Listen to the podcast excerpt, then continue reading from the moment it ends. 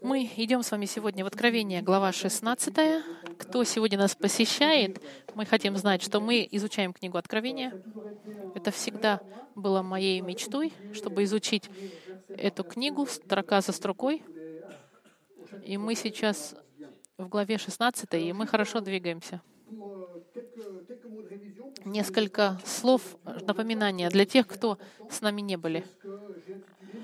Сегодняшнее послание я называю «Суд семи чаш», чтобы пересмотреть. Апостол Иоанн, он в тюрьме на острове Патмос в 95 году после Христа. И он получает видение от Господа о конце времен. И это видение — это книга Откровения. Он пишет то, что получил от Бога. И это видение сообщает, что время суда для мира пришло. И этот период, который для нас еще будущее, называется период великой скорби.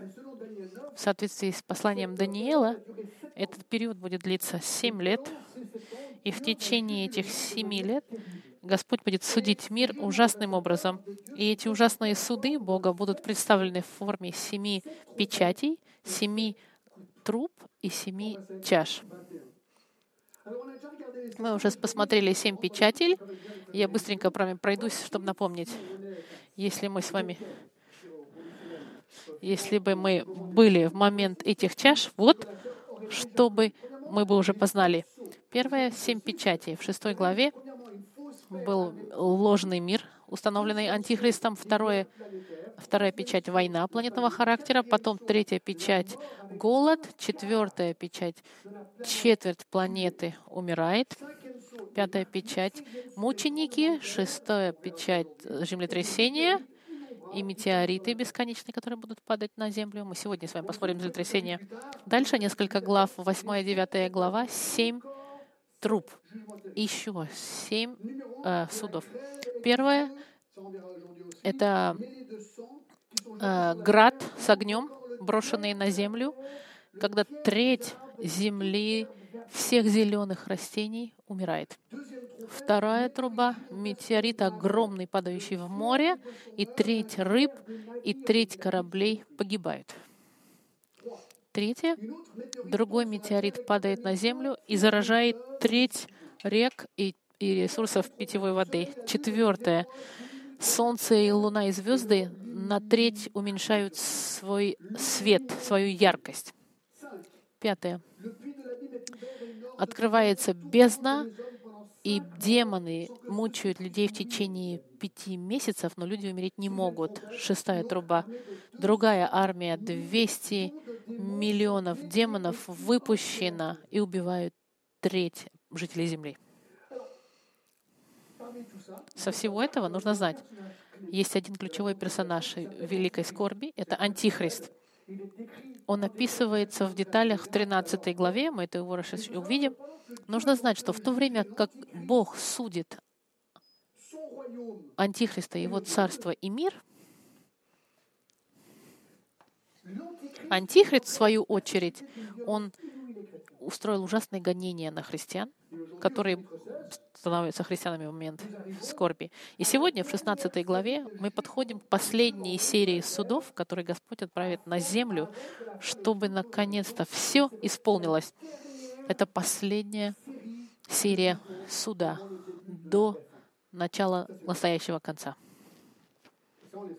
И это называется чаши.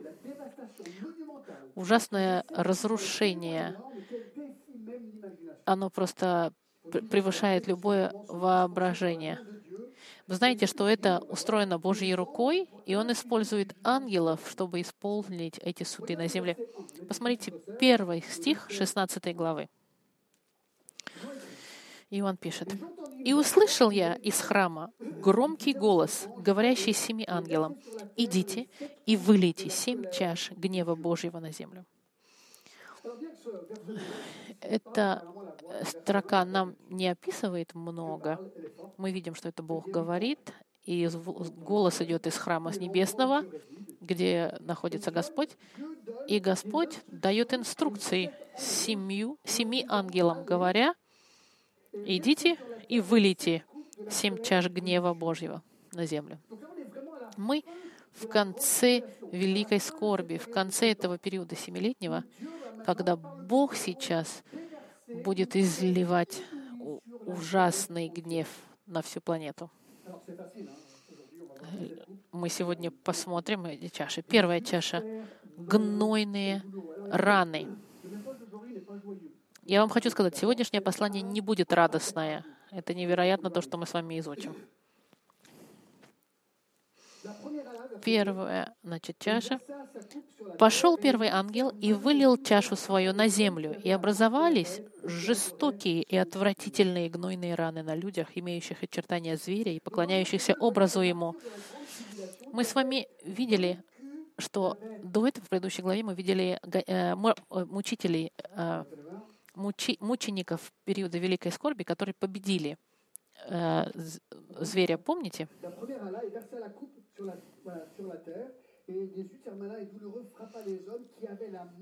Здесь он говорит, повторяет еще эту строку и особенно говорит на людях, имеющих начертание зверя. Помните, он еще раз повторяет, что, что мученики, они победили зверя и не приняли его знак. Помните, что политический лидер, которого называет Библия Антихрист, который восстанет на мировой арене, сделав мир между Израилем и арабами, и со всем миром, и как знак хорошей веры, хороших намерений, он, скорее всего, потребует, чтобы храм еврейский был возведен, и таким образом установив мир между Израилем и арабским миром, и этот храм, восстановленный, э, будет начинать жертвоприношение э, производиться там до момента, когда Антихрист придет в храм, сядет на троне остановит эти жертвоприношения в соответствии с пророком Даниилом и со второй главой Фессалоников. Он сядет в хроне и скажет, что он Бог.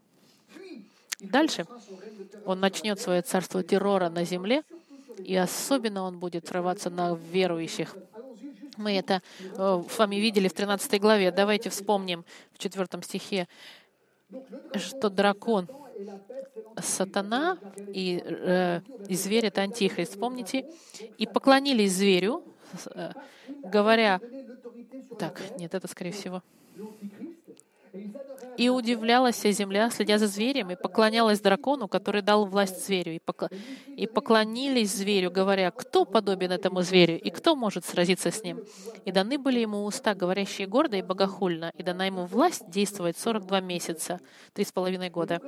И открыл он уста свои для хулы на Бога, чтобы хулить его имя и жилище его, и живущих на небе. И дано было ему вести войну со святыми, он идет против святых, против верующих христиан. И победить их. И дана была ему власть над всяким коленом, и народом, и языком, и племенем. И поклон... никакая нация земли не будет, не избежит. Христиане по всему миру будут гонимы и убиты. И поклонятся ему все живущие на земле, которых имена не записаны в книге жизни у Агнца, закланного от создания мира. Целый мир будет прославлять сатану и антихриста, а он, в свою очередь, будет уничтожать христиан во всем мире. 16 стих.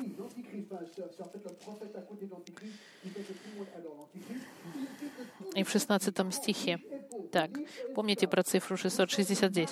«И он сделает так, что всем малым и великим, богатым и нищим, свободным и рабам положено будет начертание на правую руку и на чело. На чело в оригинальном тексте на лицо, на, на лоб. И что никому нельзя будет ни покупать, ни продавать, кроме того, кто имеет его начертание, ибо имя зверя или число имени его». Если у тебя нет числа этого зверя, ты ничего не сможешь купить. Вчера я хотел кое-что купить по интернету. Что же это было? Я сейчас не помню, что это было. Это было недорого. Ладно, я сейчас помню, вам скажу. У меня две-три карточки есть, как у вас.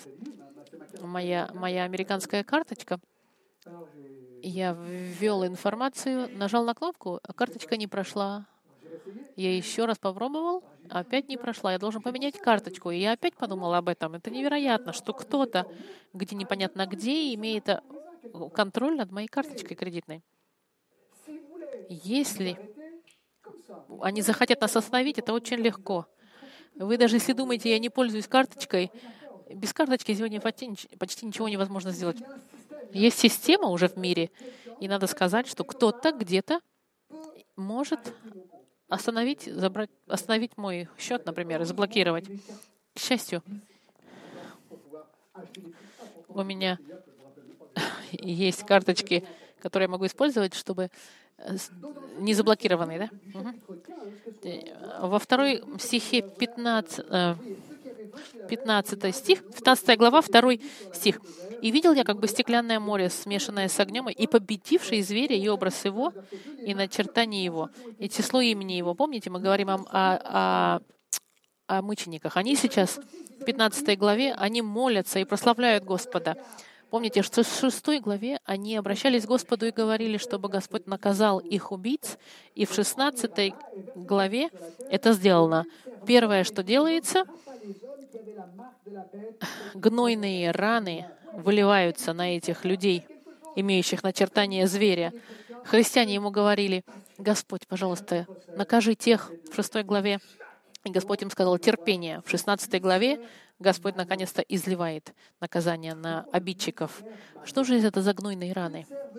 Рана — это значит э, болячка. В, шест... в послании от Луки, в 16 главе, 21 стих, есть, э, помните, притча о богатом и бедняке, когда написано, что бедные ему лизали раны собаки. Это то же самое слово используется. Представьте себе открытые раны на, на, на теле. Большинство комментаторов думают, что это относится к язвам, и в соответствии с, э, со справочником здоровья это разрыв кожи, спровоцированный воспалительным э, процессом, в котором есть гной. Интересно описание этих ран. Здесь написано, что они жестокие и отвратительные, что они злые, жестокие, и, скорее всего, что они делают боль большую, доставляют. В десятом стихе этой же главы, пятая чаша, видим, что здесь люди кусали языки свои от страдания в десятом стихе и хулили Бога из-за страданий своих. Люди наполнены язв, ран, им больно, они кусают языки от боли, так им больно в отношении этих язв, которые у них на теле. Это мне напоминает Иова. Это отличалось, конечно, история Иова. Помните, что сатана, когда он отправил, отправил все эти наказания, откуда ты пришел, сатана? И сатана ему сказал, я шел а, по земле, и в 13 стихе 2 главы Иов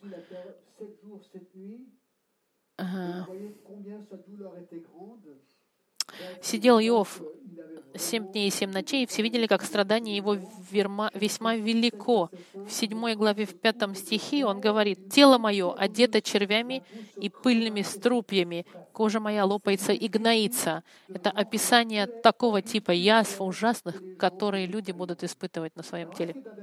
И что интересно, во втором стихе 16 главы это а, выливается на людей, имеющих начертание зверя. Несколько лет назад, будучи хорошим мужем, я пытался помогать своей жене и чистил стол вместе с губкой. Это было хорошо. Проблема, что иногда я слишком сильно стараюсь иногда. Большое количество энергии, и я тер, тер, тер этот стол. Этот стол был деревянный, и вдруг огромная заноза вот такого размера, она вошла в мой палец до кости. Ужасно. Мне было очень больно.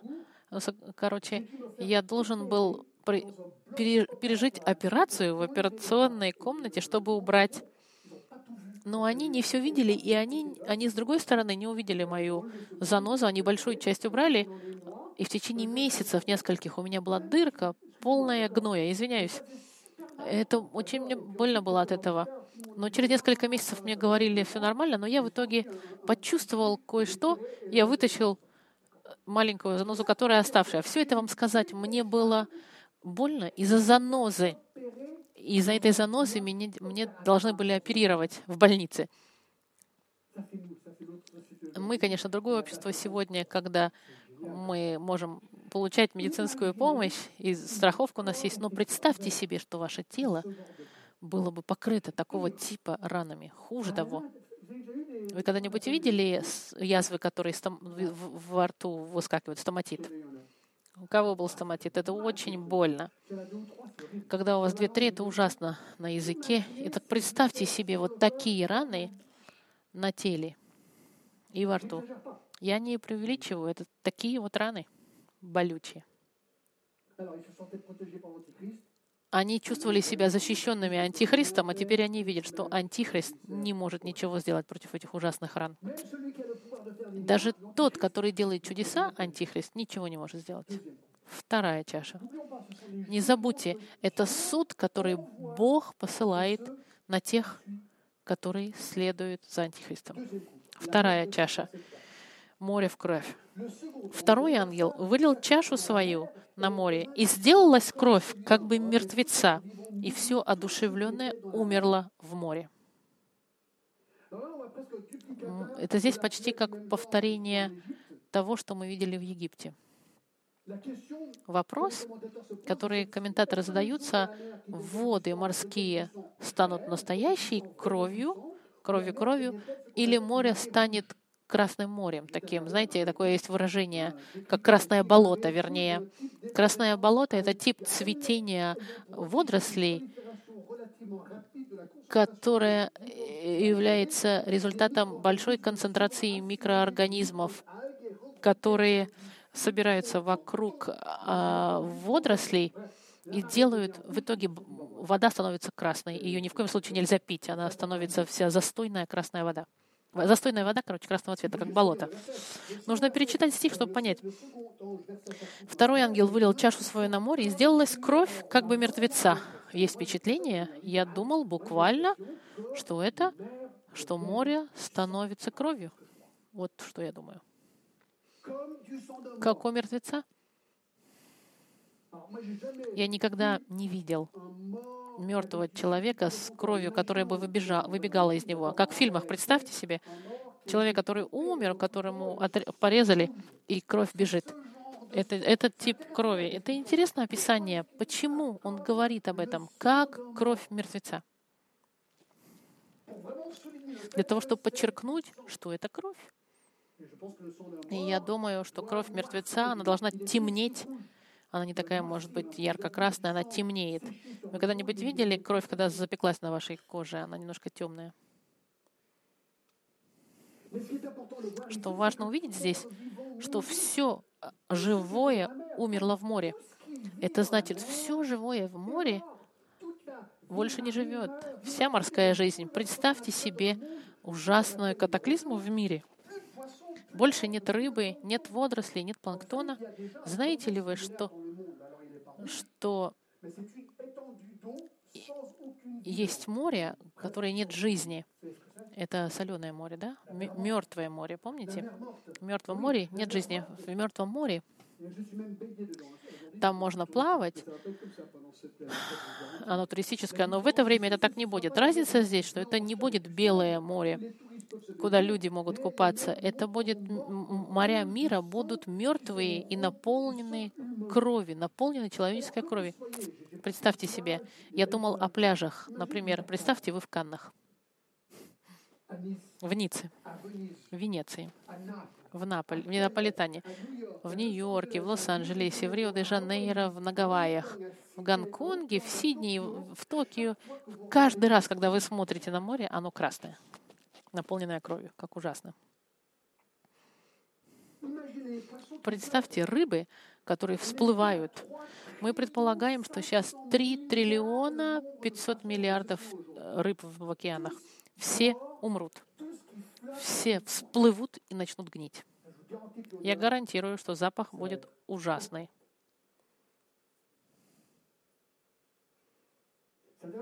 Интересно, что в бытие, что в бытие, я всегда говорю, что откровение — это конец истории. В начале истории Бог создал больших рыб и животных, которые двигаются, и производит э, себе подобных. Господь сотворил птиц и так далее. В Бытие, 1 глава, 21 стих, Он создает рыб, здесь Господь всех убивает. Интересно. Начало, конец истории.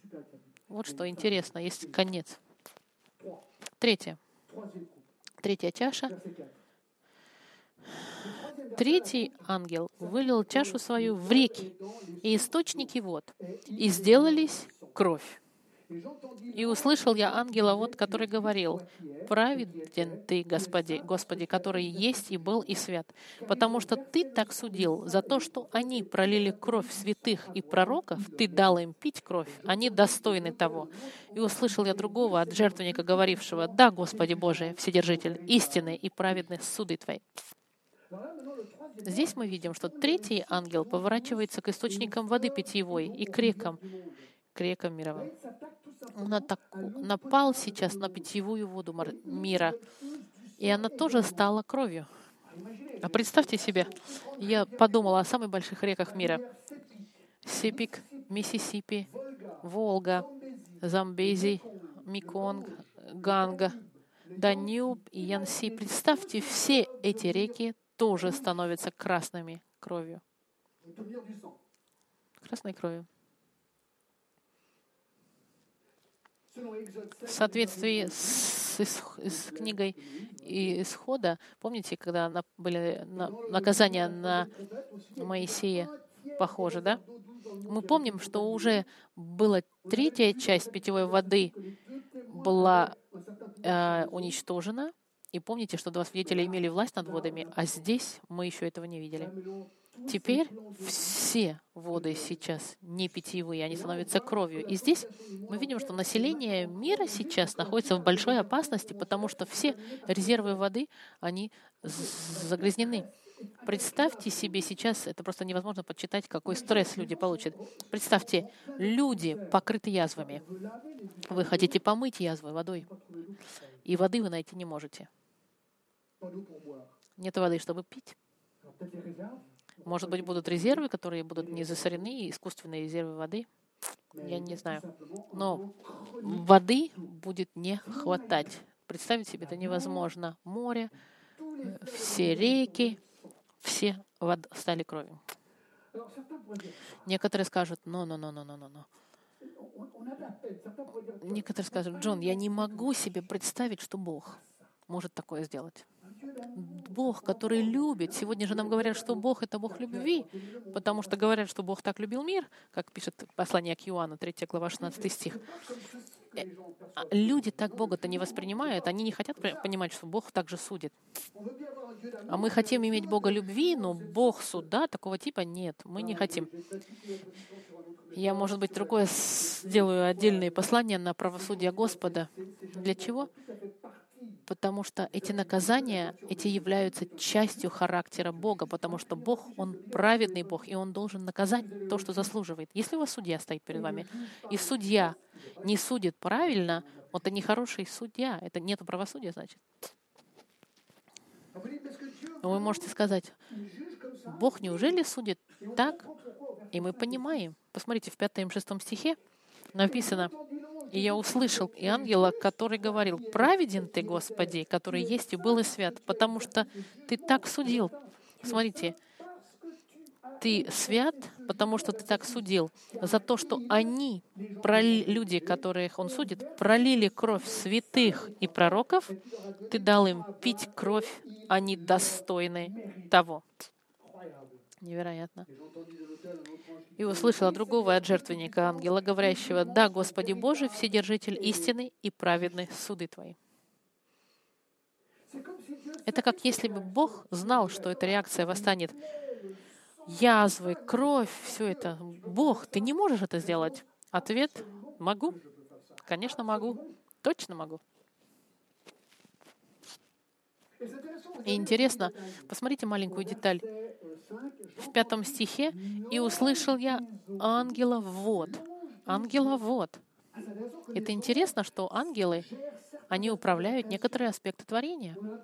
Есть впечатление, что здесь ангел, который ангел вот. В седьмой главе, в первом стихе, помните, он говорит, что он увидел четырех ангелов, стоящих на четырех углах земли, удерживающих ветра. Есть ангелы, которые удерживают ветер. И в 14 главе, в 18 стихе, вот что написано. «И иной ангел, имеющий власть над огнем». Мы видим, что Бог использует ангелов и использует их на земле, и у них определенная власть есть интересная. Здесь этот ангел, у него власть над водой. Эти суды его истинный и праведный за, за, за, за то, что они сделали. Они пролили кровь святых и пророков, ты дал им пить кровь. Они достойны этого. Интересно, что они говорят о таком, что они пролили кровь верующих, они убили христиан,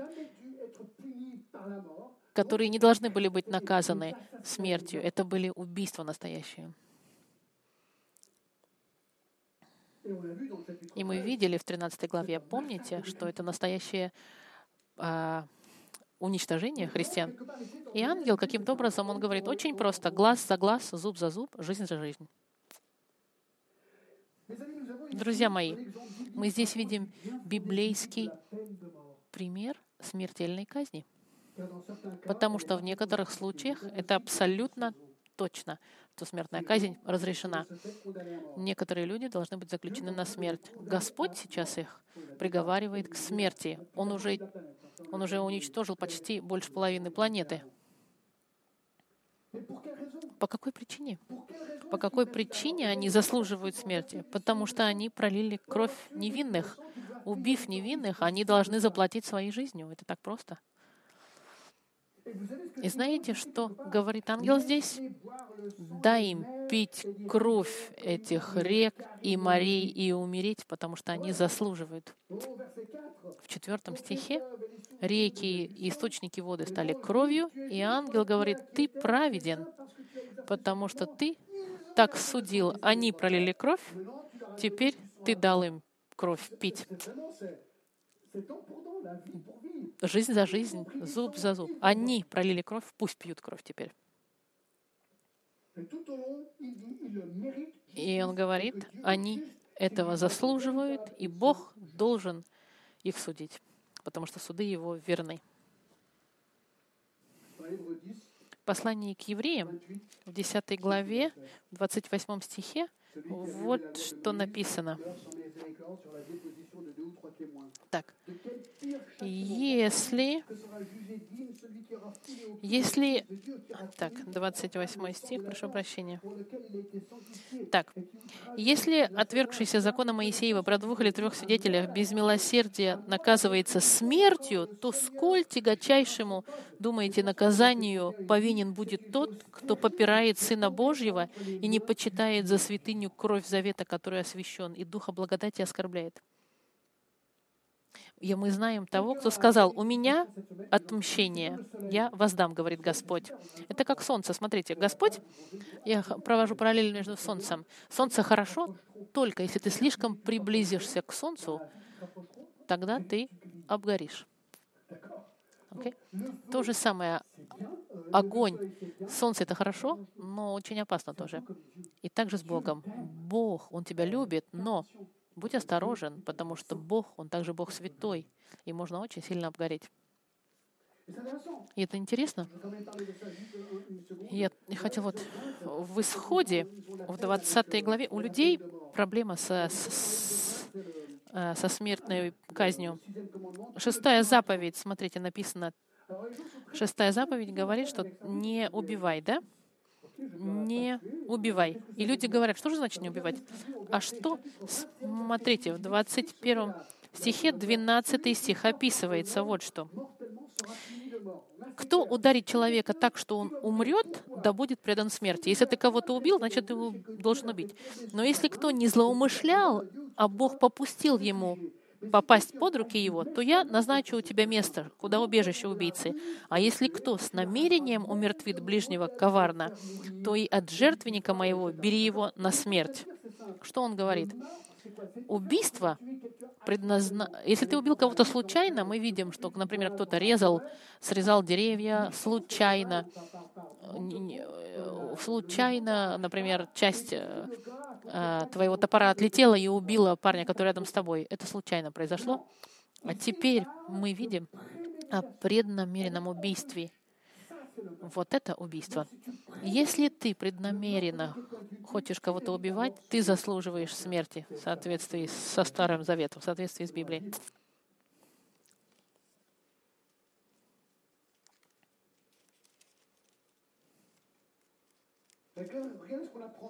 Что мы видим о Боге здесь? Что мы узнаем о Боге из книги Откровения? Что мы узнаем о Боге? Это что Он праведен, Он был, есть и будет, Он свят, Он судья, Он Господь, Он Бог, Он всемогущ и правдив. Все эти качества о Боге мы видим в этом стихе. Это примеры высшей правосудия Божьего. Эти люди получают то, что они заслужили. Послание к Галатам, 6 глава, 7 стих. Не обманывайтесь. Богом поругаем, Бог поругаем не бывает. Что посеет человек, то и пожнет. Рано или поздно ты будешь наказан за свои грехи и за свои преступления. Джон, разве ты считаешь, что смертная казнь, она еще хороша в Новом Завете? Да, пойдемте в Деяния, 25 главу, 11 стих. Павел, верил ли он в смертельную казнь? А вот смотрите, в 11 стихе 25 главы его, его остановили и его судят. И вот что он говорит. «Ибо если я не прав и сделал что-нибудь достойное смерти, то не отрекаюсь умереть». А, если ничего того нет, в чем это обвиняет меня? Что он говорит, Павел? Он говорит, он подтверждает смертельную казнь, что он согласен принять ее. Римляне тогда практиковали смертельную казнь. Если заслужил, наказывайте. Смертная казнь — это концепт библейский, старый и Новый Завет подтверждают. Я, конечно, знаю, что в нашем обществе никто не хочет об этом сейчас говорить. Это другая проблема. Я думаю, что с библейской точки зрения смертельная казнь, она оправдаема. И мы видим это в третьей чаше. Четвертая чаша. Четвертая чаша, восьмой стих. Четвертый ангел вылил чашу свою на солнце, и дано было ему жечь людей огнем. И сжег людей сильный зной, и они хулили имя Бога, имеющего власть над этими язвами, и не вразумили, чтобы воздать ему славу. Следующий ангел изливает эту чашу на солнце, эффект, э, который происходит из этого, это жжет солнце людей. В восьмой главе, в 12 стихе, помните, солнце было тронуто, и третья часть его яркости ушла. Уже достаточно была большая катаклизма климатическая, но здесь ангел изливает эту чашу, и солнце начинает очень сильно сжечь, больше, чем... Это не просто, ой, как, шо, как жарко сегодня, нет. Солнечные лучи становятся сейчас настолько горячие, что люди по-настоящему сгорают, горят. И не просто огнем, но и жарой. Это как если бы земля стала как печка. И мы как куры в печи. Люди начинают прямо запекаться, так им жарко. Мы часто говорим сейчас о, о климатическом потеплении. И я вам хочу вот что сказать. Мы еще ничего не видели, друзья мои, с тем, что мы видим впереди глобальное потепление, мы ничего не видели. Представьте себе, представьте себе эту жару невыносимую и эффект на Земле. Представьте, что произойдет с ледниками на Южном и Северном полюсе. Все растает. И воды, которые красные от крови. И, задаться вопросом, если эти ледники, они устанут кровью или нет, я пока не знаю. Может быть, я не знаю. Но все, что, все, что в горах, все спустится, уровень воды поднимется, и все морская коммерция, она будет, э, на нее сильно это все повлияет. Это будет настоящая человеческая катастрофа, которой не было равного. И мы понимаем слова Иисуса, когда Он сказал, Он описал этот период, что когда 24 глава, 21 стих, и если бы, да, и пишет, что Ибо тогда будет великая скорбь, какой и не было от начала мира, и не будет. Это будет худший период в истории человечества. Да.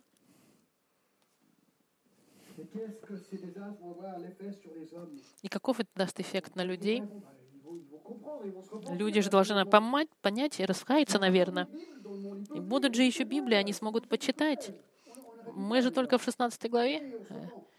Ребята, надо покаяться. Нет, что удивительно. Посмотрите, в 9 стихе. «И сжег людей сильный зной, и они хулили имя Бога, имеющего власть над этими язвами, и не вразумились, чтобы воздрать ему славу. Просто с ума сойти, они хулят имя Бога. Эти люди, они знают, что Бог им посылает это, и вместо того, чтобы каяться, они ему говорят, они его проклинают. Ты послал, мы тебя проклинаем, мы тебя ненавидим, Бог. Вот что говорит 9 стих.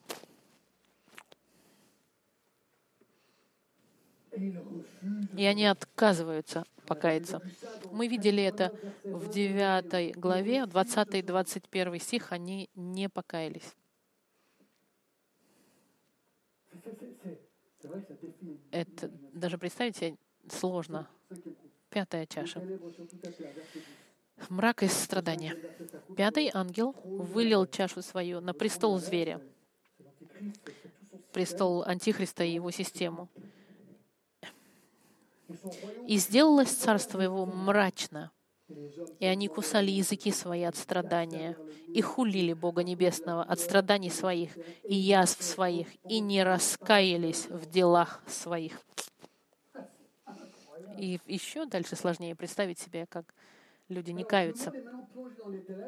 Слово, э, использованное от, мрачно, э, сомневаюсь, что это от, от темноты люди кусают свои языки. Это, скорее всего, результат накопления всех этих пяти чаш. Воды нету, солнце жжет, язвы. Темнота нам сложнее, нам больнее темноте, как-то ухудшается все боль, она как-то увеличивается, что ли, чувствительность. И здесь последний раз, когда в Библии сказано, что люди отказываются раскаиваться, как будто бы отсюда больше нет надежды. Посмотрите, Бог в течение больше двух тысяч лет говорил людям, покайтесь, покайтесь, покайтесь. Все 65 книг Библии. И миллионы христиан в, Би- в Библии, в мире подходили, говорили и проповедовали, Отка... раскайтесь, раскайтесь. Многие говорили, да, но большинство говорили, нет, нет, нет, мне Бог не нужен. А здесь очень четко. Но будет еще хуже. Они все равно будут отказываться от Бога. Шестая чаша. Троица демоническая. Шестой ангел вылил чашу свою и великую реку Ефрат, и высохла в ней вода, чтобы готов был путь царям от восхода солнечного. И видел я выходящих из уст дракона, из уст зверя и из уст жеплорога трех духов нечистых, подобным жабам. Это бесовские духи, творявшие знамения. Они выходят к царям земли и всей вселенной, чтобы собрать их на битву вон и великий день Бога Вседержителя. Вот иду как тать. Блажен бодрствующий и хранящий одежду свою, чтобы не ходить ему ногим и чтобы не увидели срамоту его. И он собрал их на место, называемое по-еврейски Армагеддон. Смотрите, что интересно. Чаша эта отличается от других. Она изливается на реку Ефрат. И что интересно, Ефрат иссыхает мы видим, что это река. У меня есть а, карта. Есть у меня карта показать. А вот, смотрите, если видите, это Азия. И Ефрат вот синим отмечен река. Это линия, которая разделяет Азию и Европу в какой-то степени.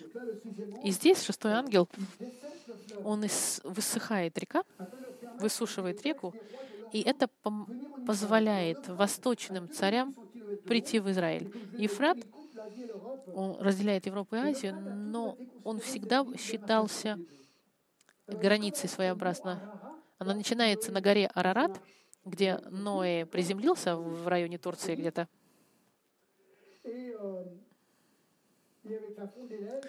И с таянием снегов он продлится до 2800 километров до Персийского залива. Эдемский сад был в этом районе, так же, как и Адам и Ева. Это очень был фертильный, а, плодородный регион. Но во время шестой чаши Ефрат, помните, что, что во время четвертой чаши была ужасная жара, и этот снег, который на Арарате был, он потаял. Красный, белый снег, он растает. И получится, что Ефрат, он расширится. И расширяясь, все мосты наверняка будут снесены. И армии, которые придут в Израиль, чтобы сражаться на Армагеддоне, как они смогут перейти через реку? А вот что интересно, что Бог даже использует ангела, чтобы он высушил Ефрат, чтобы позволить армиям прийти, чтобы сразиться в Израиле. Что я нахожу невеликолепным здесь, это видеть силу и контроль Господа. Когда мы смотрим на мир, мы думаем, ну что же происходит? И это нам кажется страшным, но мы видим, как в Псалме, что Бог все управляет, даже армии вражеские, которые приходят, даже из, когда река высыхает, Бог, Он все контролирует. И это для христианина, это большая радость. Мы можем читать новости, смотреть по телевизору новости и не волноваться. У нас должен быть мир. Мы понимаем, что Бог все контролирует. И это здорово.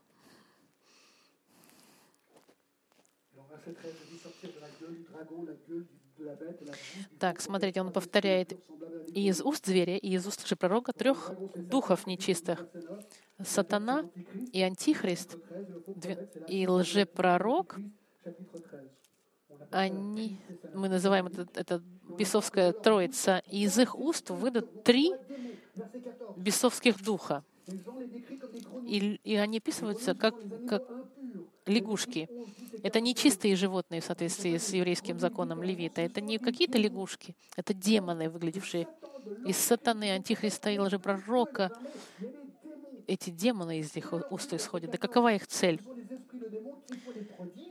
Это, это дебесовские духи, творящие знамения. Друзья, которые верят в чудеса, Помните, не ошибайтесь, сатана делает чудеса, лжепророк делает чудеса. Чудеса ничего не доказывают. Не отвлекайтесь на чудеса, потому что здесь написано, эти бесовские духи, творявшие знамения, они выходят к царям земли всей вселенной, чтобы собрать их на битву в вон и великий день Бога Вседержителя. Это невероятно. И мы, они соберут всех царей восточных, Посмотрите в 14 стихе, а потом они царя всей, царей всей вселенной, сначала восточных, а потом всех земли царей. И их цель, это очень четко, собраться в 16 стихе на сражение Бога Вседержителя. И они собираются вместе, называется Армагеддон. Это мы увидим позже из сражения Армагеддона. Она описывает все детали, и это ужасно. Я хочу вам показать. Я был в 15 стихе, здесь написано, вот он собирает их, вот иду как тать, блажен бодрствующий и хранящий одежду свою, чтобы не ходить ему ногим и чтобы не увидели срамоту его. Он говорит, христиане, которые будут жить в те времена, не волнуйтесь христиане будут блаженны, благословенны. Напоминание людям, чтобы в последний момент люди раскаялись. Поэтому он говорит, бодрствуйте, чтобы не были нагимовы. И это сражение, которое описывается в Армагеддоне. Я был в Израиле, и фотография есть, которую мы взяли с балкона долины Мегидо. Вот он балкон, и передо мной это долина Армагеддон, где будет сражение очень интересно находиться, читаешь Библию и смотришь и понимаешь. Мы, христиане, мы читаем, мы здесь, и вот она, эта долина, в которой будет сражение перед нами. Вот что интересно. Израиль — это как Библия в трех размерах, трехразмерная, 3D. Армагеддон. Идет от слова Аргара, Гидо, э, э, что он сказал, город, сложение Армагеддона и будет иметь место в этом месте. Там уже было 34 сражения в этой долине Мегидо. Наполеон сказал, что это лучшее поле сражения в мире. И последняя, седьмая чаша — катаклизмы колоссальные. Седьмой ангел вылил чашу свою на воздух, и из храма небесного от престола раздался громкий голос, говорящий «Совершилось». Слово описывает действие, которое длится. Макартур говорит, что это слово, как то же, что мы находим в Евангелии от Иоанна, когда Иисус сказал «свершилось» на кресте. Суд над крестом, над крестом на Голготе свершилось, и суд седьмой чашей тоже свершилось. Все свершилось. Это конец конца. И смотрите дальше. «И произошли молнии, и громы, и голоса, и сделалось великое землетрясение, какого не было с тех пор, как люди жили на земле. Такое землетрясение, такое великое. И город... Это землетрясение самое разрушительное в истории человечества. Я решил подумать, какие же были самые большие землетрясения, какие были.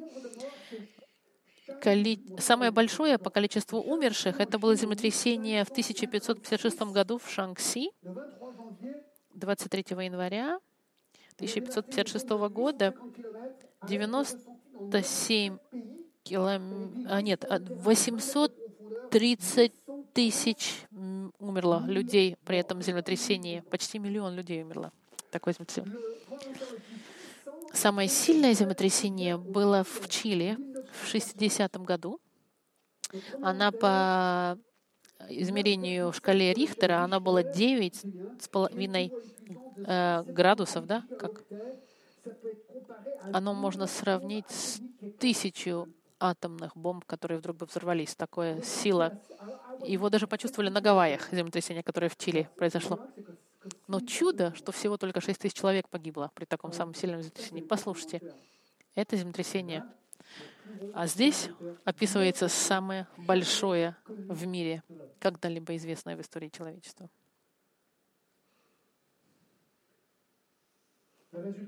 Результат 19 стих.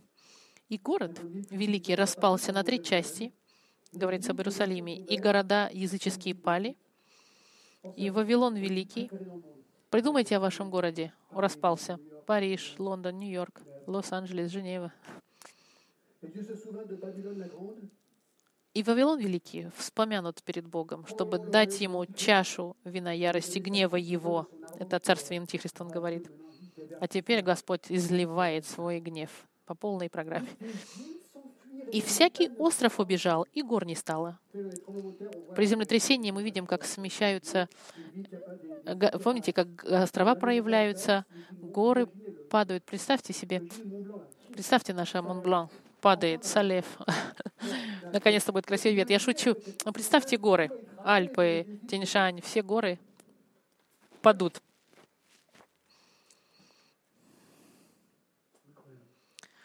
Тяжело это себе представить. И 21 стих еще посмотрите, что ужасно. «И град величиной с талант пал с неба на людей». Это э, один талант — это 50 килограммов. 50 килограммов падать будет на людей льда. 50 килограммов. Я вешу где-то, может, 82. Представьте, вы меня вот здесь отрежьте, вот здесь, и вес остатка моего тела, две трети, это вес одной градинки. И я хотела увидеть историю самых больших, самого большого града. Вот это, это большой, как мяч. Очень большой. А вот это, посмотрите, следующий. Это град. Я не знаю, если вы видите. Посмотрите почти как, ну, чуть меньше голове. И это ничто. Представьте себе огромные ледяные куски 50-килограммовые будут падать с небес на людей. Представьте себе разрушение массивное. И результат? Результат всего этого, вот что невероятно. И хулили люди Бога за язвы от града, потому что язва от него была весьма тяжкая.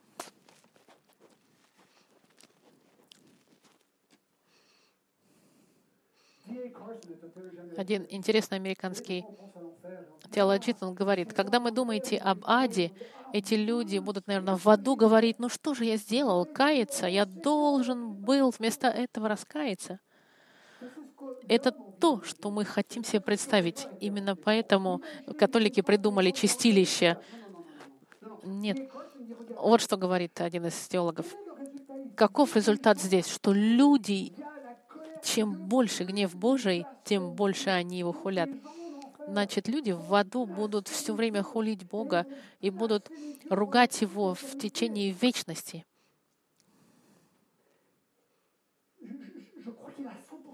И я думаю, что он прав. Они будут в гневе и в ярости против Бога, который их наказал. Хулите, хулите, хулить ты, Бог. Это ты виноват, ты нас сюда отправил. Нужно внимательно понять святость Бога и, и, и саму идею ада.